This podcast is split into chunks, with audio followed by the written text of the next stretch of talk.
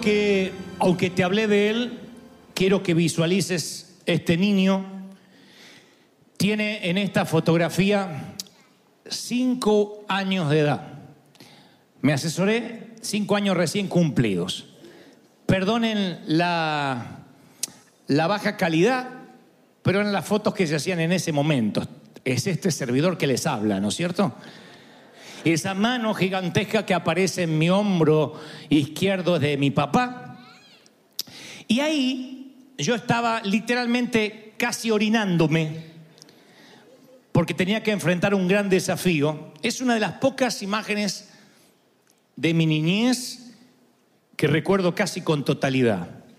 Fue cuando empecé a tenerle pánico al pasillo de la casa de la tía Josefa. Yo he hablado de esto en alguna ocasión porque las casas, en ese entonces, aquí está la fotografía, tenían la arquitectura de lo que se llamaban casas chorizos. Las casas chorizo tenían la particularidad, no es como una vecindad mexicana, aunque parece, era que todas las habitaciones eran conectadas por un pasillo. De esa manera, arquitectónicamente en Buenos Aires lograban poner más casas una al lado de la otra. Ese pasillo que ven ustedes a vuestra izquierda era el que conectaba todas las recámaras para finalmente allá en el fondo estaba el baño. Esa puertita blanca que se ve es el baño. ¿Por qué el baño estaba en el fondo? Presumo que por una cuestión de higiene, quizá. Pero nuestra familia, mamá, papá, mi hermano y yo, se quedaban en este patio en una mesa de mármol muy pesada que no sé cómo la quitaron ahí en esa foto, pero ahí estaba siempre la mesa de mármol. Entonces ahí pasábamos la tarde tomando una infusión argentina llamada mate, similar al café, parecido. Y de tanto en tanto a mí me daban ganas de orinar. Generalmente ya iba orinado, ya iba con la vejiga lo más vacía posible. Pero cuando se hacían cuatro, cinco, seis horas tenía que volver. Y ya oscurecía, esta foto es de día. Cuando oscurecía era tenebroso ir hasta el pasillo del fondo, porque los rayos de sol eran un artículo de lujo para ese hogar. Para completar el cuadro tenebroso había un televisor blanco y negro, sin sonido. No sé por qué no andaba el sonido. La, tía decía, se me rompió hace años. Pero igual veo la novela y entiendo esas cosas de vieja de antes. Cuando no aguantaba más las ganas de orinar, yo le decía, papá, yo necesito que vengas conmigo, quédate conmigo. Y entonces él decía, dale, camina, camina que te veo. No, no, conmigo, quédate conmigo. Sufría. Ustedes me dirían, solo por caminar el pasillo, no sé si lo sufrirías tú también de adulto. Era realmente horrible. Yo le decía, quédate conmigo, como una película Stand By Me. No me dejes. Es lo que uno necesita cuando tiene que atravesar esos valles de sombra y de muerte y ya no es un niño de cinco años, sino se transforma en un adulto. Porque yo pensaba que aunque esos días se terminaron, crecí y lo más probable es que ese pasillo no sea ni tan oscuro ni tan tenebroso, y por cierto mi tía ya no vive más ahí, lo cierto es que nos tocan en la vida de adulto volver a atravesar esos pasillos tenebrosos, esos lugares donde uno tiene que pasar solo, ya sea algo trivial como empezar un nuevo negocio, que si te sale bien, dices, pago mis deudas, salgo de los acreedores, si te sale mal, solamente tú te quedas con las deudas asignadas, eh, puede que pierdas la casa, que pierdas el automóvil, la reputación y posiblemente el sueño, la paz. Así que cuando tienes que atravesar un pasillo no es solo la sombra de muerte, sino el tener que emprender un proyecto que te da miedo caminarlo, que te da miedo eh, traspasarlo. O quizás estés obligado, sí, a pasar por el pasillo oscuro del desempleo o de días en el hospital, o te toca enfrentar una demanda, o el amargo papel de un divorcio y tener que ir a una corte. Lo que sea, son pasillos oscuros a los cuales tienes que atravesar en algún momento de tu vida. Y si te preguntara ahora mismo, ¿qué necesitarías? Lo primero que se te ocurre es, bueno, no pasar por ahí. Pero estamos suponiendo que no lo puedes evitar. Suponemos que sí o sí tienes que atravesarlo. ¿Qué necesitas? Exactamente lo que yo necesité a los cinco años. Stand by me. Quédate conmigo. No me abandones. Supongo que cuando uno puede pasar esos trances acompañado, uno se siente mejor. Este mensaje, como el de la mañana, va dirigido a los que están en este momento del año con un agotamiento emocional y espiritual que literalmente te sientes demolido. Ese cansancio demoledor que no se recupera con horas de sueño, porque el cansancio va más allá que el dolor físico, las coyunturas, los huesos, es un cansancio del alma. Y esto le pasa a hombres de Dios, a mujeres del Señor, como aquellos que recién vienen a la iglesia. Hay mucha gente a esta altura del año cansada que no puede conciliar el sueño. Y si lo puedes conciliar a fuerza de pastillas, de antidepresivos o de mirar Netflix hasta la madrugada, hasta que se te caiga la cabeza del sueño, te das cuenta a la mañana que estás más cansado que la noche anterior. Es un cansancio acumulativo. Dicen los, los médicos que tiene que ver con una depresión generalizada que proviene de la falta de paz. Y si vamos a hurgar más profundo, esa falta de paz casi siempre nace o se dispara a partir de tener que atravesar un pasillo en la vida adulta. Pero ya no es un niño de cinco años que tiene que ir a orinar. Insisto, tiene que ver a veces con diagnósticos médicos, con un hijo que se divorcia, con una hija que es traicionada, con alguien que se va a la universidad y no sabes cómo le irá, con un esposo que no te contiene, una mujer que no puede ser tu amiga, no sé. Hay diferentes factores en la vida que de pronto te vuelven a poner en ese pasillo oscuro de la tía Josefa y sea cual sea tu situación crítica, lo único que necesitas es decir, stand by me, quédate conmigo, no me abandones, necesitas no pasarlo solo. Si tuviste el infortunio de atravesar un funeral de un ser querido, no un funeral de un vecino, un funeral que te dolió, papi, mami, hijo, en el peor de los casos, cuñado, hermano, habrás notado de que llega un montón de gente, los deudos, a traerte sus, sus condolencias, pero después que te dicen mi más sentido pésame, lo siento mucho, casi se olvidaron por qué vinieron. Algunos se quedan hasta el final, pero después tienen que ir a hacer sus vidas. Y tú te quedas solo con tu dolor. Es una soledad que se vive en solitario. No es una soledad que uno puede compartir. Ven, ayúdame porque me siento solo otra vez. Te van a decir, pero yo ya estuve en tu funeral. Ahora hay que atravesar el luto y ese luto lo atraviesas solo. Si se trata de la muerte, dicen que tarde o temprano uno termina por, eh, por reponerse. Tarde o temprano el tiempo amaina el dolor, hace que el dolor no sea tan intenso. El tiempo lo cura todo, dicen por ahí.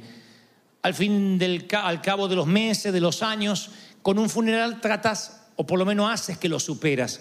Pero ¿de qué cuando es? ¿Qué me dices cuando se trata de, de un divorcio o de una quiebra financiera o de una enfermedad? El tener que lidiar con medicamentos, con insulina, con quimioterapia, con diálisis.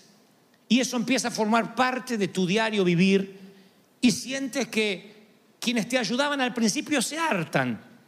Nosotros tenemos amigos, en particular un matrimonio amigo que él tuvo un ACV, o sea, un derrame cerebral. Pierde toda la capacidad motriz, su esposa va, lo lleva a la clínica, pasan días en el hospital que se transforman en semanas, en meses, regresa a la casa, ahora su casa luce con rampas porque él tiene que movilizarse en una silla eléctrica, no una silla eléctrica que lo electrocute, una silla con el... Porque dice, pobre hombre, lo van a electrocutar encima. No, una silla con movilidad propia. eh, llenan la casa de elementos para que él pueda sentirse más cómodo. Y al principio vienen muchos familiares, muchos seres queridos, y luego se empiezan a cansar.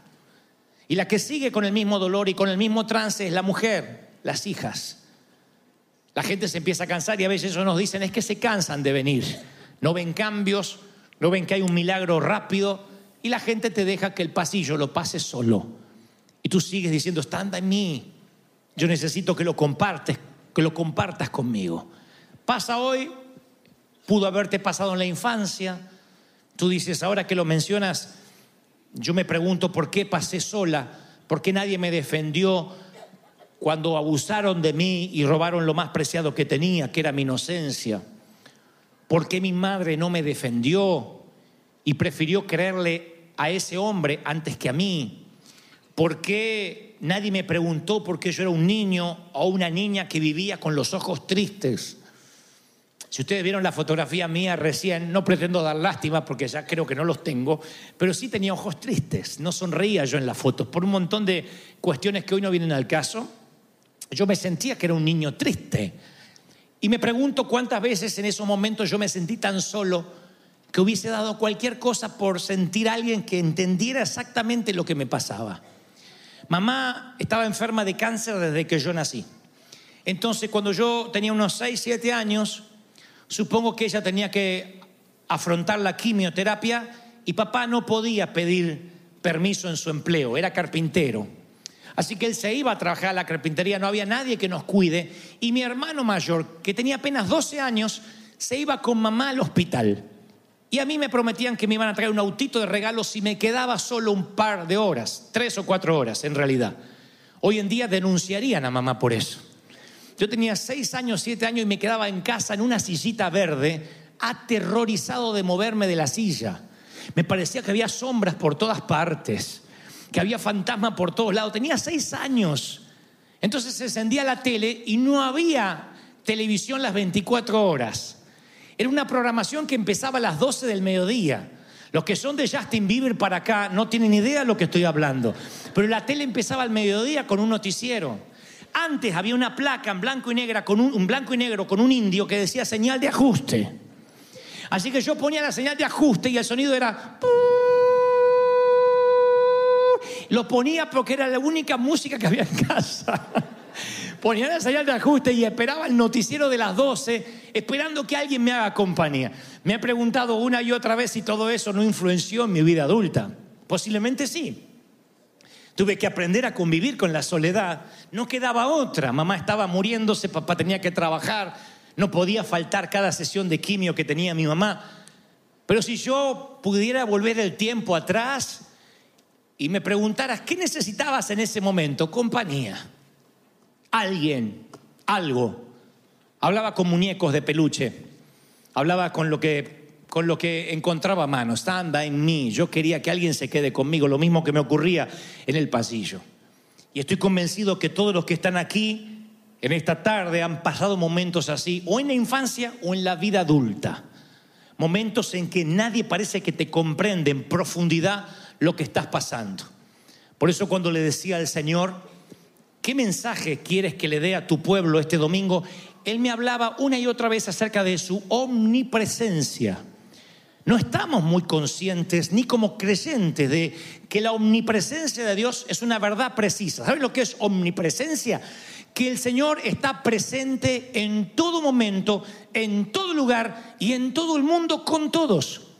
Cualquiera que sea el pasillo que te encuentres, cualquiera sea tu momento de soledad, tienes que saber que Dios está allí observándote contigo, cubriéndote, rodeándote, acompañándote, apapachándote.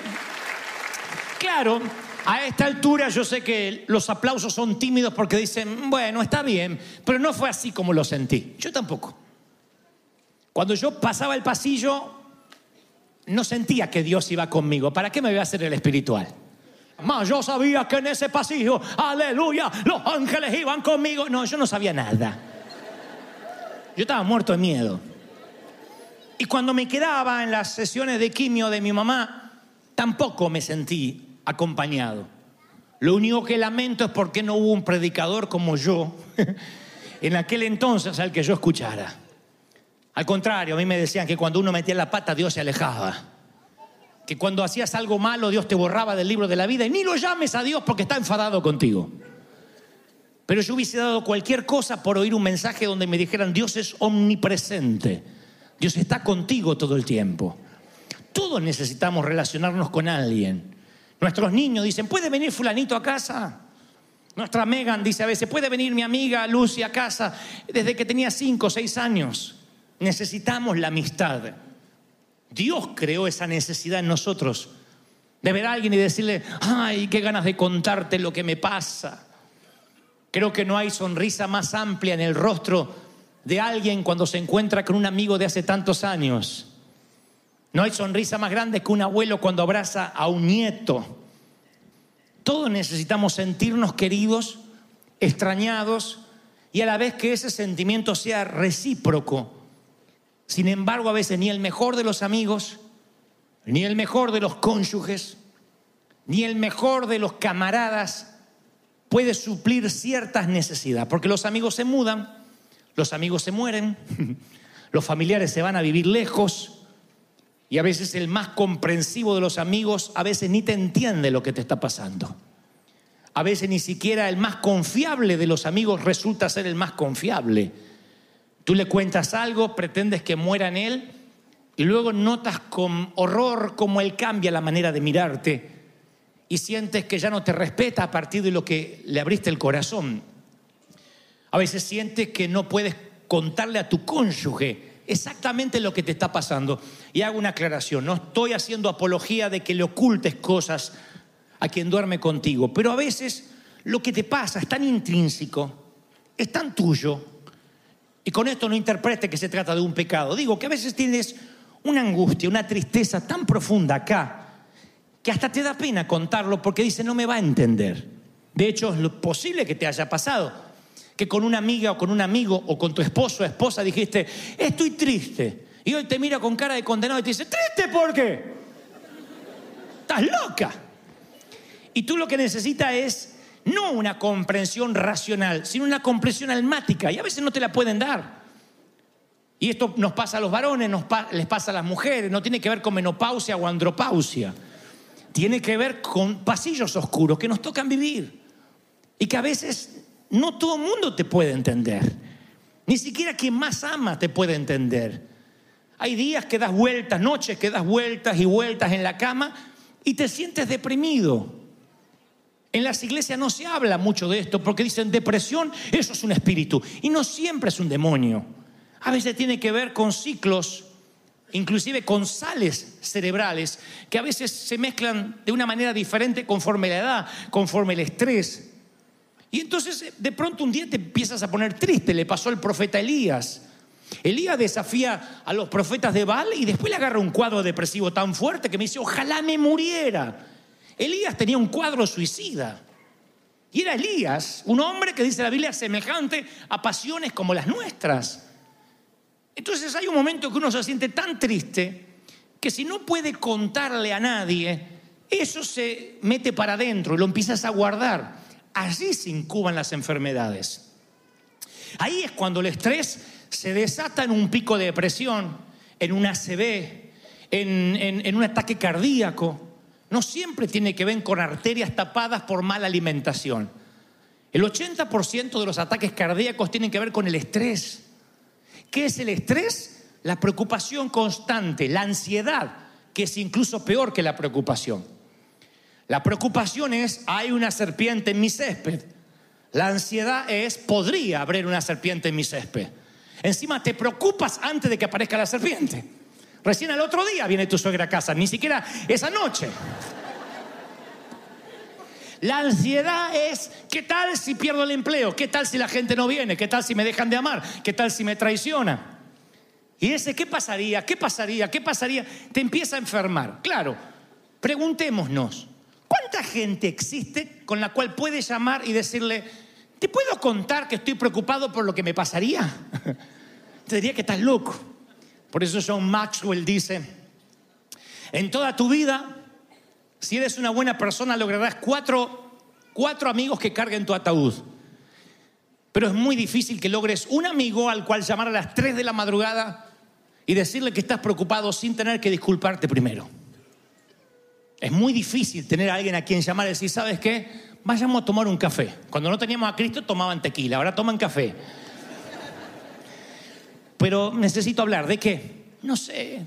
Tal vez solo que me escuches o tal vez nada. Hazme compañía. Stand by me. Cruza el pasillo conmigo. Es todo lo que necesito. Pero el dolor es tan, insisto, intrínseco, tan privado, que lo único que nos alienta es la omnipresencia de Dios. Porque este es el punto. Estás pensando, a ver, ¿por qué Dios pondría en mí una necesidad de tener una amistad profunda si al fin y al cabo nadie da la valla, nadie da con, con la altura?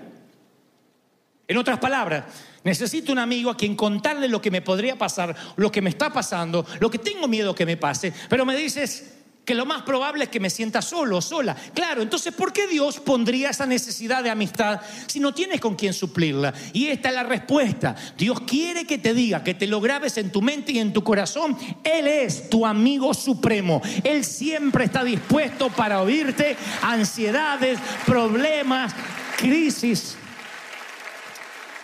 Pero la religión nos ocultó esa relación con Dios. Yo puedo pensar que mi vida cristiana se divide en dos partes. Cuando Dios era simplemente creencias y no hacerlo enojar, para mí era un jefe nada más. Me dieron las reglas de empleado y lo que debía y lo que no debía hacer. Esa fue mi primer parte de la vida cristiana, lamentablemente casi la mayoría. Luego una segunda parte fue cuando me relacioné con Él. Cuando empecé a ver la Biblia como que Dios la escribía sonriendo. Cuando me di cuenta que yo le importaba a Dios. Y ahí cambió mi relación. Ahí encontré un amigo. Y un amigo, ustedes saben, está allí cuando se te encarnan la uña. Un amigo está allí cuando simplemente tienes ganas de llorar. Eso hacen las mujeres cuando se ponen tristes. Toman un bote de helado, de ice cream, y llaman a una amiga. Se asegura que la amiga también engorde y las dos lloran un rato. En algún punto nos olvidamos que podemos decirle a Dios lo que yo le decía a mi padre, stand by me, ve conmigo.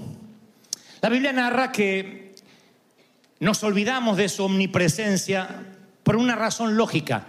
Sabemos que Dios está allí, pero no conmigo. O sea, Dios está en su trono, pero no está en mis situaciones privadas. La Biblia narra el incidente de que Moisés, de pronto, él todavía no está en el desierto con las ovejas, él está viviendo como el príncipe de Egipto, o como uno de ellos.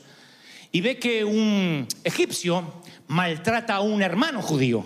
Y allí, él, sabiendo que él es judío, mira hacia la izquierda, mira hacia la derecha, mira hacia la izquierda, ve que no hay nadie y mata al egipcio. Pero se olvidó de mirar para arriba. Dios sí lo estaba viendo. David vive algo similar. David de pronto se mete en un lío, hace algo que no debió hacer porque también se olvidó de mirar para arriba, solo miró a la derecha y a la izquierda. Y luego confiesa, ¿a dónde me voy a ir de tu espíritu? ¿Y dónde voy a huir de tu presencia? ¿En un hotel lejos de casa? ¿En un antro a media luz?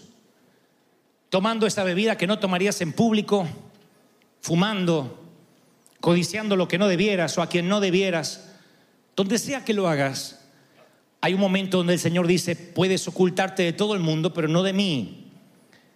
No puedes engañarme. Tú no puedes engañarme el domingo, puedes vestirte bien, puedes engañar al pastor porque es muy menso y él se deja engañar rápido, pero no lo harás conmigo. Puedes engañar a tu cónyuge, puedes engañar a tus hijos durante un tiempo, pero no puedes engañarme a mí. Tienes que mirar hacia arriba y saber que yo te observo. David luego que se confronta con que Dios lo está mirando todo el tiempo, él dice, si yo subiera a los cielos, allí estás tú. Si hiciera mi estrado en el infierno, ahí tú estás también. O sea, David se da cuenta que no puede escapar de la presencia de Dios. No es esto lo medular del mensaje, porque no quiero que se vayan más deprimidos de lo que algunos vinieron. Nada más estoy sentando la base. Ahora se va a poner mejor. Pero necesito que entiendas que no te puedes escapar de Él, que Él lo conoce todo, que Él lo ve todo, a donde te vayas. ¿Crees lo mismo, sí o no? El Salmo 139, 3 dice que Dios conoce nuestro itinerario antes que lo imprimas. O sea, que no has hecho ni harás ningún viaje sin que Dios sepa primero dónde irás, cómo llegarás y por qué irás hasta ahí. Has escudriñado mi andar, mi reposo y todos mis caminos te son conocidos. Todos. No hay ningún sitio que tú vayas que Dios se quede. No hay un lugar que sea tan oscuro, tan pecador, que diga, "Ah, Dios no entrará aquí. Tú no puedes decir, mira Dios, te va a dar pena lo que vas a ver, por tu bien quédate afuera. Tú no puedes hacer eso. Él entrará allí y lo verá todo. Esa es la omnipresencia de Dios, que está en todo sitio. Sigue diciendo David, aún está mi palabra en mi lengua y Jehová tú la sabes toda. O sea que Dios no necesita que insultes para que se te compute el insulto. Tú dices, "Mm". y Dios dice, yo ya te vi, conozco las intenciones de tu corazón. Pero qué linda que estás, ah, estás más gorda, ¿no? Mm. Y Dios sabe a dónde la mandaste a la hermana. Que la mandaste un poquito más allá de Tijuana, ida y vuelta. Dios sabe. Dios dice, antes de que tu palabra salga, yo ya la conozco. Detrás, delante, me rodeaste y sobre mí pusiste tu mano. Y luego dice David, este conocimiento es demasiado maravilloso, no lo puedo comprender. Cae de rodillas David, porque no puede entender que no hay nada que le sea oculto a Dios. Yo sé lo que estás pensando. Uy, yo también tengo ganas de caer de rodillas porque ahora que lo pienso, con solo esta semana ya estoy fregado. Pero David no cae de rodillas lleno de culpa. Más adelante el Salmo revela que hay gozo en su corazón. Porque cuando descubres que Dios sabe tu levantarte y tu acostarte, tu pensamiento es más distante, tu palabra antes que salga de la boca, sabe lo que miras, lo que piensas, tus cabellos son contados, lo único a lo que concluyes es de verdad le importo a Dios. Soy una persona importante para mi Dios. De verdad mi Señor. Aleluya.